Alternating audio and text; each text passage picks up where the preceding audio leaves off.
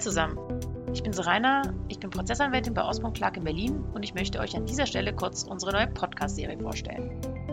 Um eins vorwegzunehmen, dieser Podcast hier soll kein klassischer Jura-Podcast sein, sondern ein bisschen anders. Alle unsere Folgen werden im Kern etwas mit unserer Arbeit als Prozessanwälte und Prozessanwältin zu tun haben. Uns kommt es aber ganz besonders darauf an, über den berühmten Tellerrand zu schauen und das Gespräch mit Leuten zu suchen, die vielleicht einen etwas anderen Blick auf die Dinge haben.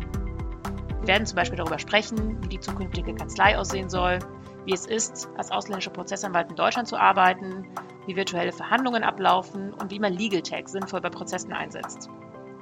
Mein Team und ich haben uns dazu entschlossen, über diese Dinge zu sprechen, weil wir mit diesen Themen tagtäglich konfrontiert sind. Aber auch, weil wir noch mehr wissen wollen und weil wir neugierig sind. Wenn dir das auch so geht, dann ist das dein Podcast. Herzlich willkommen und viel Spaß beim Zuhören. Talk Disputes. Mein Name ist Seraina und heute sprechen wir über den Bundesverband der Wirtschaftskanzleien in Deutschland, kurz BWD. Zunächst ein paar Fakten zum BWD. Der Verein wurde am 29. März 2022 gegründet und ist derzeit in aller Munde. In ihm haben sich Vertreter von über 30 größeren Wirtschaftskanzleien zusammengeschlossen. Ziel ist es unter anderem, die Interessen der Wirtschaftskanzleien zu vertreten aber auch Ansprechpartner für die Politik zu sein sowie gemeinsam zukunftsorientierte Themen im Rechtsmarkt voranzutreiben. Die Gründungskanzleien umfassen ein breites Spektrum an Sozietäten. So haben sich beispielsweise CMS Hasche Siegle, Luther, Taylor Wessing, Heuking und natürlich Osborne Clark angeschlossen. Die Gründungskanzleien beschäftigen insgesamt 17.000 Mitarbeiter, darunter fast 4.900 Anwälte, die zusammen Umsätze von mehr als 2,1 Milliarden Euro im Jahr erwirtschaften. Unser Gast heute ist Stefan Rizor. Stefan ist Rechtsanwalt und Off-Counsel bei Osborne Clark und Vorstandssprecher sowie Mitinitiator des BWD, gemeinsam mit Thomas Wegerich. Stefan war zuvor viele Jahre Partner und Managing Partner bei Osborne Clark und hat die Kanzlei über die Jahre ganz wesentlich geprägt. Heute aber spricht er zu uns in seiner Funktion als Vorstandssprecher und Mitinitiator des BWD. Herzlich willkommen, lieber Stefan, und danke, dass du heute bei uns bist. Vielen Dank, das mache ich natürlich ausgesprochen gerne. Lass uns gerne zunächst am Anfang beginnen, nämlich bei der Gründung des BWD. Stefan, wie kamen Thomas Wegerich und du auf die Idee, den BWD zu gründen? Die Idee ist eigentlich ziemlich alt, ungefähr zehn Jahre alt. Ähm, damals haben Thomas Wegerich, ähm, der juristischer Verleger in Frankfurt ist und Online-Magazine herausgibt, und äh, ich war damals Managing Partner bei Osborne Clark. Äh, wir haben uns regelmäßig getroffen und ausgetauscht, weil er einen ganz anderen Blick auf den Rechtsmarkt hat als alle anderen. Äh, aus dieser verlegerischen Sicht. Und eine der Überlegungen war, warum Kanzleien es eigentlich zulassen ist, dass für sie Organisationen mit Einzel, äh, die typischerweise Einzelanwälte vertreten und dass die Branche eigentlich niemand, äh, niemand vertritt. Und wie das so ist, dann gewinnt der Alltag und man verfolgt diese Idee nicht weiter, aber wir kamen regelmäßig immer wieder auf den Gedanken zurück, man müsste doch eigentlich einmal. Im Februar 2021 beklagten sich einige große deutsche Sozietäten darüber, dass die Bundesregierung sie im Stich gelassen hat. Diese Kanzleien hatten äh, sich in der Rechtsform der britischen LLP gegründet. Und das wird vielleicht nicht jeder wissen, ist, man kann, sobald man eine innerhalb der Europäischen Union äh, zugelassenen Rechtsform wählt, kann man überall in der Europäischen Union ähm, seinen Geschäften nachgehen oder seine Dienstleistungen anbieten ist. Ähm, deshalb durften auch deutsche Sozietäten mit Hauptsitz in Deutschland durften sich für die britische LLP entscheiden. Das haben damals übrigens viele Unternehmen in den Nullerjahren gemacht, ist, weil der Aufwand, der Gründungsaufwand deutlich niedriger war als bei einer deutschen GmbH. Also vor Gründung der UG äh, war das ein probates Mittel. Nachdem nun Großbritannien sich 2016 entschieden hatte, aus der Europäischen Union auszutreten, war die Frage, was passiert eigentlich mit den äh, LLPs außerhalb Großbritanniens? Die meisten hatten Vertrauen darin, dass Besitzstände gewahrt werden würden. Das heißt, Unternehmen, die in gutem Glauben sich für die Rechtsform der, LLP, der britischen LLP entschieden hatten, ohne zu wissen, dass äh, Großbritannien sich 2016 für den Austritt aus der EU entscheiden würde, ist, würden geschützt werden. Die Nervosität wuchs und schließlich wurde auch deutlich, dass die Politik in Deutschland nicht helfen wird. Anders als die französische Regierung. Die französische Regierung schaffte einen, äh, einen Rechtsgrund dafür, dass äh, solche Gesellschaften, die sich in Frankreich, Frankreich ihren Sitz hatten und sich für die britische LLP entschieden hatten, dass sie weiter agieren durften. Die Bundesregierung tat nichts. Das bedeutete für diese Kanzleien, so einige der größten deutschen Kanzleien sind davon betroffen gewesen, ist, dass sie jeden Vertrag anfassen mussten. Jeder Mitarbeitervertrag musste umgeschrieben werden auf die neue Rechtsform. In aller Regel eine Partnerschaftsgesellschaft. Äh, jeder Mandantenvertrag musste umgeschrieben werden, jeder Versicherungsvertrag, jeder IT-Softwarevertrag, jeder Mietvertrag. Die meisten Kanzleien haben dafür fast acht Wochen gebraucht, um das umzusetzen. Ein Millionenschaden für viele Kanzleien, die im Wesentlichen eigentlich nur die gleiche Dienstleistung erbringen wollten wie vorher. Jetzt, hier fühlten sich große Kanzleien im Stich gelassen und überlegten so einmal laut in den Markt hinein, ob es nicht sinnvoll sei, eine, ähm, eine Lösung dafür zu finden, ein Sprachrohr dafür zu finden. Dass eine einzelne Kanzlei die Politik nicht bewegen würde, war offenkundig. Viele Kanzleien hätten vielleicht dann doch schon einen anderen Zugriff und anderen Nachhall. Deutsche Anwaltsvereinigung, Bundesrechtsanwaltskammer, äh, die Arbeit dieser beiden Organisationen empfanden diese Kanzleien als enttäuschend und halbherzig. Das war der Startpunkt dafür, mal ein Konzept zu schreiben, wie eine solche Interessenvertretung aussehen sollte. Das haben wir beide gemeinsam äh, dann gemacht, haben die dann im Umfeld, das wir so kannten, erstmal getestet. Da war die Resonanz ausgesprochen positiv. Und so sind wir schließlich im September 2021 zusammengekommen ist um mit Vertretern der verschiedenen äh, Marktteilnehmer in Deutschland äh, uns in der Nähe von Köln zu treffen ist, zu einer, einer ersten Tagung, um festzustellen, ob die Idee der Gründung einer solchen Interessenvereinigung sinnvoll ist. Also die berühmte Victor Hugo-Frage, ist, es die, ist die Zeit gekommen, eine solche Interessenvereinigung zu gründen ist. Wer war dort? Die großen deutschen Kanzleien waren. Einige der großen deutschen Kanzleien waren vertreten, wie CMS, Hasche Siegle, oder Luther, äh, große äh, MDPs, also Gesellschaften, die aus Rechtsanwälten, Wirtschaftsprüfern und Steuerberatern bestehen, wie Grant Thornton, wie Rödel und Partner waren vertreten. Es waren Rechtsboutiquen waren vertreten, es äh, Klimt Rechtsanwälte, die sich auf Arbeitsrecht spezialisieren, Seitspartner auf, äh, eher auch auf Arbeitsrecht und Gesellschaftsrecht oder Reuschler, eine Berliner äh, Boutique, die sich auf das Produkthaftungsrecht äh, äh, konzentriert hat. Dazu gab es englische Sozietäten wie Taylor Wessing und Osborne Clark und Ashurst. Amerikanische Kanzleien äh, waren ja ebenfalls vertreten wie Hogan Lovells. Es gab also einen bunten äh, Strauß an Kanzleien, die alle betroffen waren. Am späten Nachmittag sagten alle auf die Frage ist, ist es Zeit, eine solche Vereinigung zu gründen, ist 30 zu 0 für bitte weitermachen, das ist eine gute Idee, lasst uns ein Konzept entwickeln, wie ein solcher Verband entstehen sollte. Am 29. März 2022 konnten wir Vollzug melden. 31 große Sozietäten haben die Satzung unterschrieben ist und äh, die Gründung beantragt. Das waren dann auch bereits alle Gründungskanzleien vor Ort und ihr habt dann nicht darüber hinaus nochmal, ähm, seid ihr nicht nochmal losgezogen und habt quasi um weitere Mitglieder beworben, sondern diese Kanzleien, ja. die anwesend waren, die haben sich dazu entschlossen und dann war das auch sozusagen verbindlich oder beschlossen. Ja, nee, nicht ganz. Äh, äh, die ist nicht, nicht, nicht absolut identisch. Von der Zahl her wirkt das so, als wäre es absolut identisch. Das ist nicht ganz so. Es hat einige Kanzleien gegeben, die nach dieser ersten Ver Versammlung also, was haben wir da am Ende gemacht? Wie haben wir sozusagen Satzung und Leitbild kreiert, indem wir eine Taskforce gebildet haben, eine Executive Taskforce gebildet haben, ähm, diese Executive Taskforce unterscheidet sich von so Arbeitskreisen und Arbeitsgruppen, die man so aus dem beruflichen Alltag kennt. Äh, und zwar insofern, als das eine, eine tatsächlich natürlich eine Projektgruppe ist, aber mit festen Terminen. Getrieben von uns beiden Initiatoren. Wir haben äh, die Agenda erstellt, wir haben Empfehlungen geschrieben, die wir visualisiert haben. Nicht so viel schreiben ist für Juristen manchmal besser, weil wer viel schreibt, über dessen Texte wird auch viel diskutiert werden. Wir haben es also versucht, so knapp wie möglich, aber so verständlich wie nötig zu halten, es um Vorschläge zu unterbreiten, wie die Satzung, ein Leitbild aussehen kann, welche Themen ein solcher Verband angehen sollte, wie die Beitragsstruktur aussehen kann und so weiter und so fort. All diese Fragen, ähm, die man klären muss, äh, zu klären ist.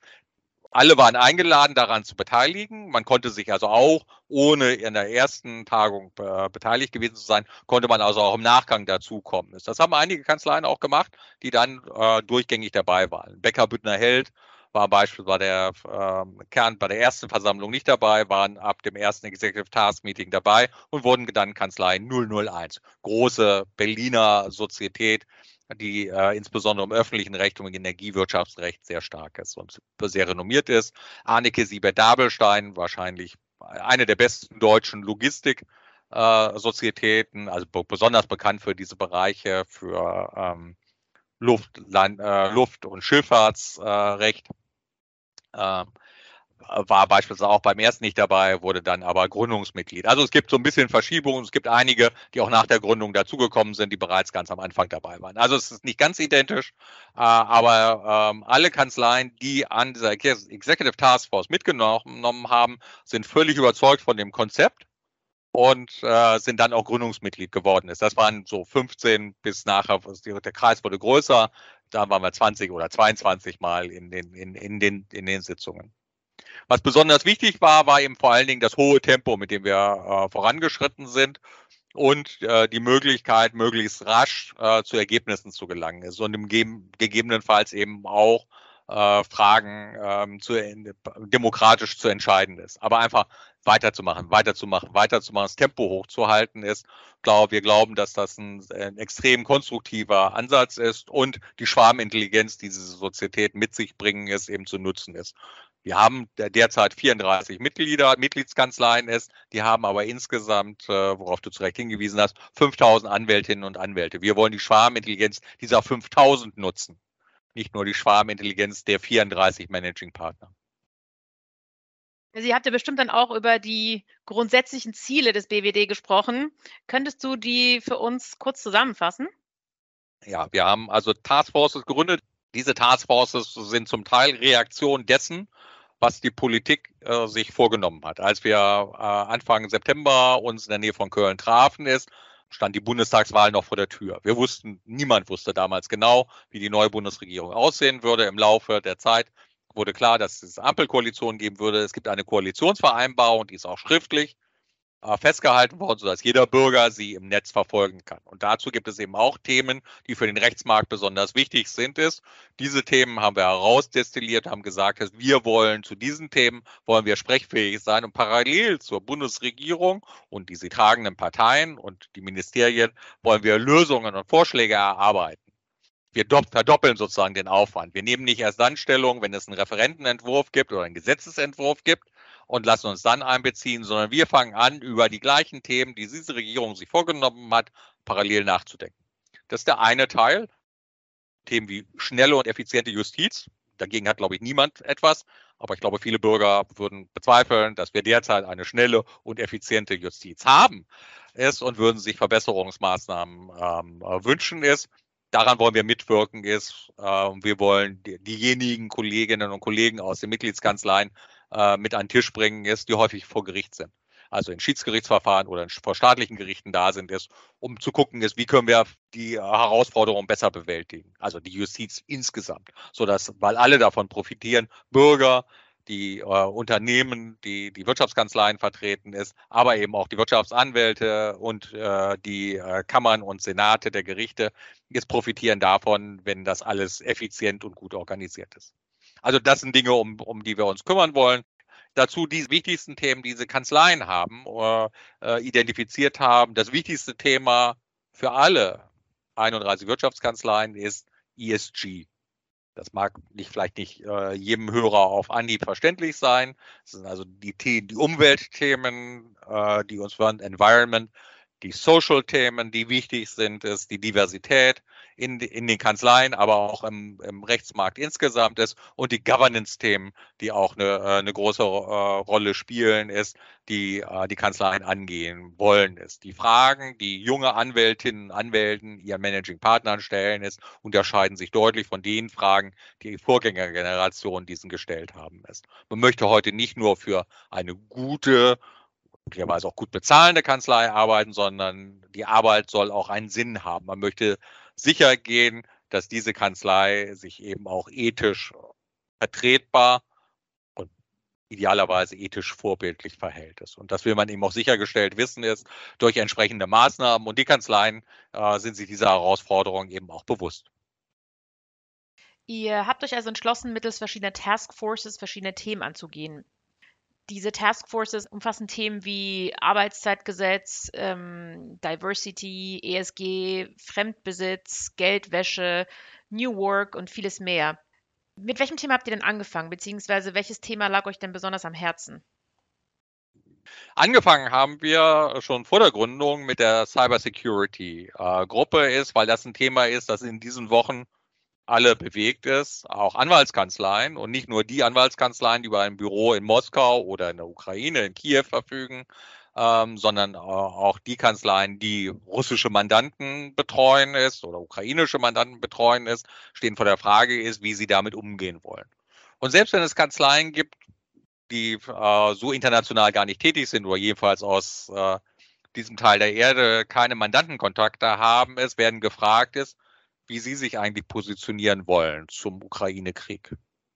Die Erfahrung lehrt, dass wenn man sich positioniert, ähm, wird innerhalb kürzester Zeit werden die eigenen IT-Systeme einem Stresstest unterzogen ist.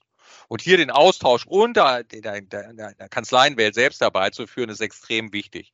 Denn der Kopf der IT-Abteilung ähm, ist meistens auf sich alleine gestellt ist, weil er diese Situation auch noch nicht gehabt hat.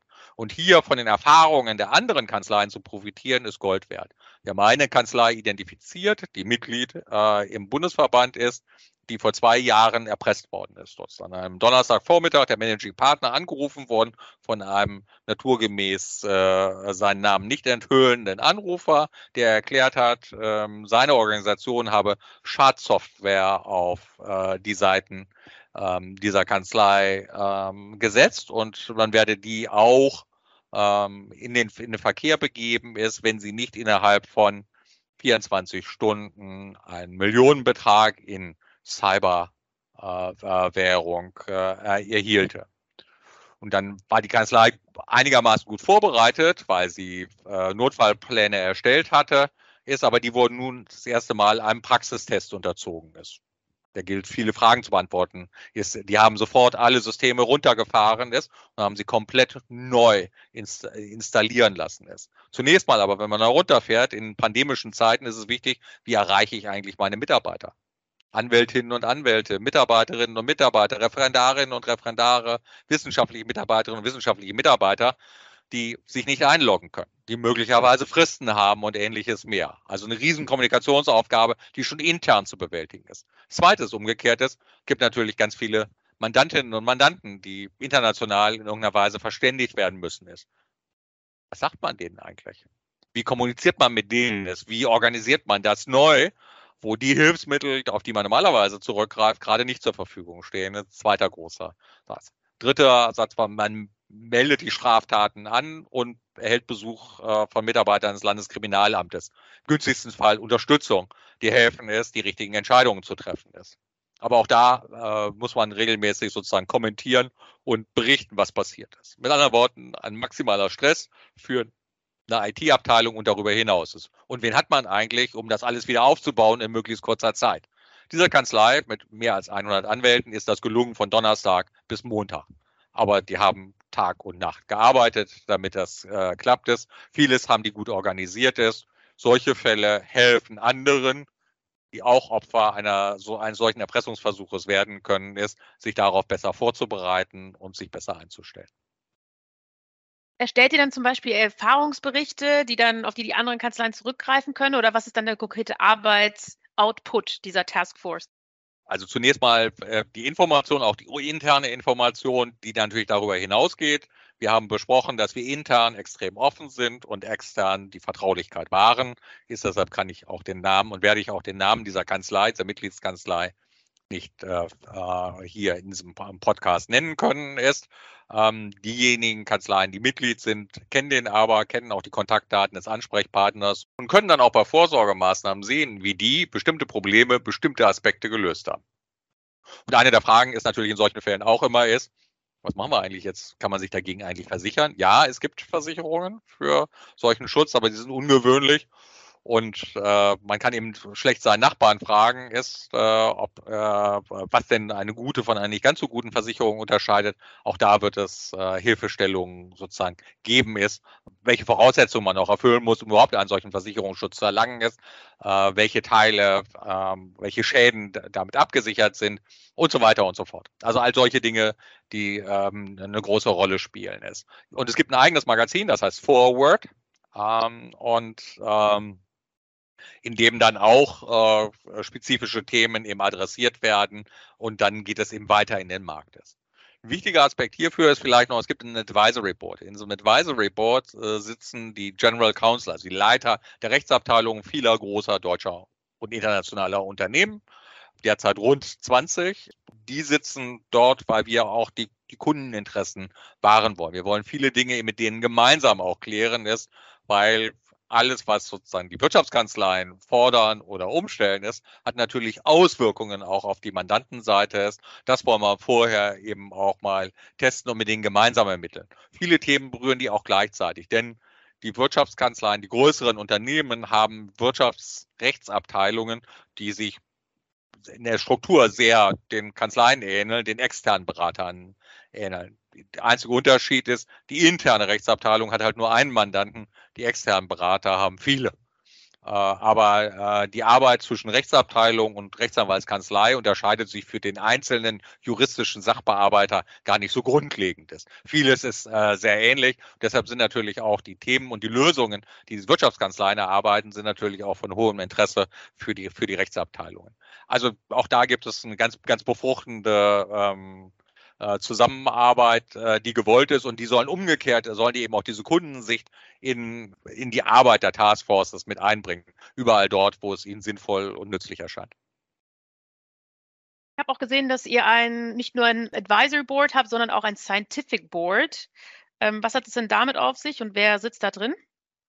Ja, gibt es insgesamt äh, vier. Ähm, es gibt nicht so viele, die sich äh, aus wissenschaftlicher Sicht mit dem Rechtsmarkt beschäftigen, aber es gibt vier herausragende ähm, Kenner des Rechtsmarktes. Äh, das ist äh, Professor Martin Hensler von der Universität Köln, der hier auch das Institut für Anwaltsrecht äh, äh leitet, ist Professor Madeleine Bernhardt von der Bucerius Law School, äh, Professor Michael Smets von, aus der, von der Universität Oxford und Professor Bruno Mascello aus St. Gallen. Alle vier sind im Rechtsmarkt bekannt, hochbekannt und sie forschen eben auch zu den Dingen, die den Rechtsmarkt bewegen ist. Und das wird helfen bei Themen, von denen wir überzeugt sind, dass sie der wissenschaftlichen Durchdringung bedürfen. Hier entsprechende Studien, äh, Bachelorarbeiten, Masterarbeiten, Promotionen mitzubegleiten ist. Für diejenigen, die an diesen Instituten forschen ist, gibt es einen leichteren, natürlich einen deutlich verbesserten Zugang hin zur, zur praktischen äh, Wirklichkeit ist, wo hat man mal die Gelegenheit, mit mehr als 30 äh, Sozietäten dann zu sprechen und seine eigenen Thesen mal und Überlegungen mal auf den Prüfstand stellen zu lassen. Das wird extrem hilfreich sein für die aus den, aus den Universitäten. Ähm, und äh, äh natürlich eben auch im Übrigen äh, Forschungsarbeiten, die dort stattfinden. Äh, Michael Smets aus Oxford arbeitet sehr stark, insbesondere für den Londoner Rechtsanwaltsmarkt. Und wir in Deutschland wissen, das, was in London heute passiert, ist häufig in zwei oder drei Jahre später dann auch in Deutschland Rechtswirklichkeit. Äh, das hier sozusagen als Frühindikator mitzubekommen und die Überlegungen in London zu kennen, wird allen Kanzleien im deutschen Rechtsmarkt sehr helfen. Ja, vielen Dank. Ähm, jetzt haben wir schon mal sehr viel über den BWD gesprochen und die Struktur und die Ziele. Dann lass uns gerne mal zum nächsten Themenblock übergehen und etwas detaillierter über bereits bestehende Organisationen für Juristen sprechen und wie sich der BWD davon abgrenzt. Allen voran über den DAV, also den Deutschen Anwaltsverein. Ihr habt mit dem BWD ja eine eigene Struktur abseits des DAV geschaffen. Inwiefern unterscheidet sich der BWD von dem DAV, aber auch von der Bundesrechtsanwaltskammer und ähm, dem Bundesverband für Juristen?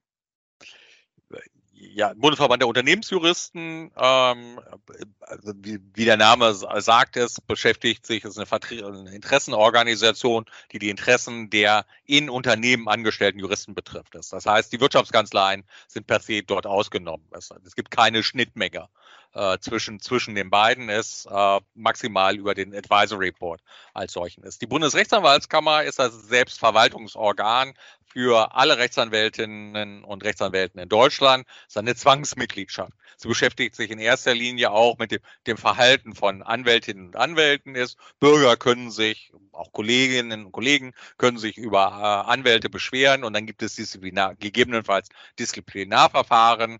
Äh, und um solche Themen kümmert sich die Bundesrechtsanwaltskammer primär. Sie äh, vertritt auch nach draußen eben auch Themen, die die Anwaltschaft insgesamt bewegen ist, aber sie hat eine ganz andere Funktion, eine ganz andere Aufgabe ist. Wirtschaftskanzleien fühlen sich typischerweise dort auch nicht aufgehoben. Ist das ist auch nicht so richtig, nicht, nicht so richtig passend. Der Deutsche Anwaltsverein ist eine freiwillige Organisation, ist, äh, nach eigenen Angaben verfügt der Deutsche Anwaltsverein derzeit über, knapp über 60.000 Mitglieder. Es gibt rund 165.000 Anwälte in Deutschland, also etwa ein Drittel aller deutschen Anwältinnen und Anwälte sind dort äh, organisiert im Deutschen Anwaltsverein ist. Aber es gibt eben keine korporative Mitgliedschaft. Von den 31 Kanzleien, die den BWD gegründet haben, sind 30 Kanzleien als Partnerschaftsgesellschaft oder als Kapitalgesellschaft organisiert. Also eine der 31 ist noch eine Gesellschaft bürgerlichen Rechts. Deutschen Anwaltsverein ist typischerweise ist der Einzelanwalt gewollt ist die heutige Präsidentin macht auch deutlich, dass für sie der Einzelanwalt, die Einzelanwältin auf dem Lande, also in, äh, in alleiniger Praxis äh, agierende Anwaltspersönlichkeit für sie der Maßstab alles Tun und Handels ist. Naturgemäß ist das ein anderer Fokus als die Wirtschaftskanzleien, insbesondere die größeren Wirtschaftskanzleien, haben es, die ganz typischerweise eben in den Ballungsgebieten äh, ähm, arbeiten ist und natürlich auch extrem arbeitsteilig arbeiten, mit einer hohen Spezialisierung der Anwälte, äh, Anwältinnen und Anwälte in, in, den, in den Kanzleien, ganz, mit ganz anderen Strukturen arbeiten ist. deshalb war es auch die, also den BWD haben wir nicht gegründet in Konkurrenz zum äh, Deutschen Anwaltsverein, sondern wir haben ihn gegründet, weil wir glauben, dass wir mit der Art und Weise, wie der BWD arbeitet, arbeitet wird und schon arbeitet, ist, einfach unseren Bedürfnissen sehr viel eher entsprochen wird. Und es macht relativ wenig Sinn, ein bewährtes, gerade also im 105 letzten Jahr 150 Jahre alt äh, gewordene Organisation wie den äh, Deutschen Anwaltsverein so zu reformieren, dass das auch für Wirtschaftskanzleien sinnvoll ist. Das kostet viel Zeit und es äh, führt zu viel Verdruss. Und es gibt eine intensive Diskussion innerhalb des Deutschen Anwaltsvereins, ob man nicht ein solches korporatives Mandat eben schaffen soll. Ist. Die Gründungskanzleien des BWD sind aber davon überzeugt, ist, dass wir jetzt die Vertretung brauchen ist und nicht erst in vielen Jahren ist.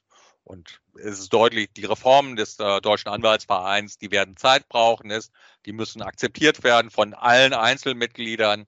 Äh, da ist also, ob es ein übertragenes Stimmrecht geben darf, ob der Vertreter einer Großkanzlei eben mit 100 Stimmen äh, in eine Versammlung gehen kann, wenn der Einzelanwalt natürlich nur seine eigene Stimme hat. Da wird Überzeugungsarbeit notwendig sein, ist, bevor der Einzelanwalt das akzeptiert. Bisher ist es eben so, dass jeder nur sich persönlich vertreten kann. Das hilft uns aber in, vor, dem, in dem, vor dem Umbruch, vor dem die ganze Branche steht, der ganze gesamte Rechtsmarkt steht, hilft das einfach nicht. Das ist, vermutlich ist das zu spät. Deshalb ist es nicht gegen den Deutschen Anwaltsverein gerichtet ist, aber der Deutsche Anwaltsverein in seiner heutigen Form ist für äh, die größeren Wirtschaftskanzleien wenig attraktiv gibt ja tatsächlich eben schon mehrfach Reformbestrebungen des DAV. Ähm, meines Wissens hat er ein Forum für Wirtschaftskanzleien gegründet, gerade als ähm, Gegengewicht zum BWD. Hat das denn deines Erachtens geklappt, beziehungsweise was hältst du davon? Äh, jedes Forum, in dem sich Kanzleien austauschen und Wirtschaftskanzleien austauschen, ist natürlich hilfreich. Ähm, dieses Forum hat das erste Mal getagt im April, also nach, in der Tat nach der Gründung ähm, des, des BWD. Äh, und es hat wohl einen lebendigen, also ich habe selbst auch nicht teilgenommen, das nach dem, was ich gehört habe, hat es einen sehr lebendigen und offenen Austausch unter den Kanzleivertretern gegeben ist. Ähm, dass äh, unter dem Dach des DAV äh, die Wirtschaftskanzlei nun eine, einen gesonderten Raum bekommen ist, ist sicherlich äh, etwas, was zu begrüßen ist und äh, sicherlich auch eine Idee, deren Zeit gekommen ist. Denkst du denn, dass der DAV Mitglieder verlieren wird wegen dem BWD?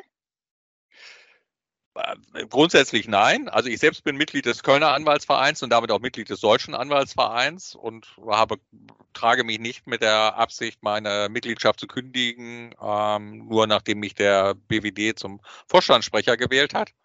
Ähm, ich glaube nicht, dass das eine größere Absatzbewegung äh, führen wird, denn die Mitgliedschaft in den Anwaltsvereinen hat natürlich auch erhebliche Vorzüge. Es gibt ganz viele Rahmenvereinbarungen, die lokalen Anwaltsvereine geschlossen haben. In Köln gibt es beispielsweise das Jobticket für Kanzleien, womit alle Mitarbeiter von Anwaltskanzleien zu sehr reduzierten äh, Tarifen den öffentlichen Personennahverkehr nutzen äh, können. Ist ähm, es gibt äh, äh, weitere äh, Vergünstigungen in der Ausbildung, insbesondere zum Erhalt, zur Bewahrung von Fachanwaltstiteln ist. Also viele Dinge, die der Deutsche Anwaltsverein und die sie tragenden regionalen und lokalen Anwaltsvereine äh, treffen ist, um die wird sich der BWD gar nicht kümmern. Ähm, insofern glaube ich, wird es viele Doppelmitgliedschaften äh, geben. Ich glaube nicht, dass die Gründung des BWD dazu führen wird, oder auch der Erfolg des BWD, den wir uns natürlich alle wünschen, ist, also wir Gründungsmitglieder alle wünschen, ist, äh, dass das dazu führen wird, dass der DAV geschwächt wird. Im Gegenteil, ich glaube, es wird sehr hilfreich sein, weil wir in vielen Themen äh, natürlich die gleiche, die gleiche Richtung haben ist und wir werden von der Arbeit der jeweils anderen Organisationen, auch den Vorarbeiten, sehr profitieren.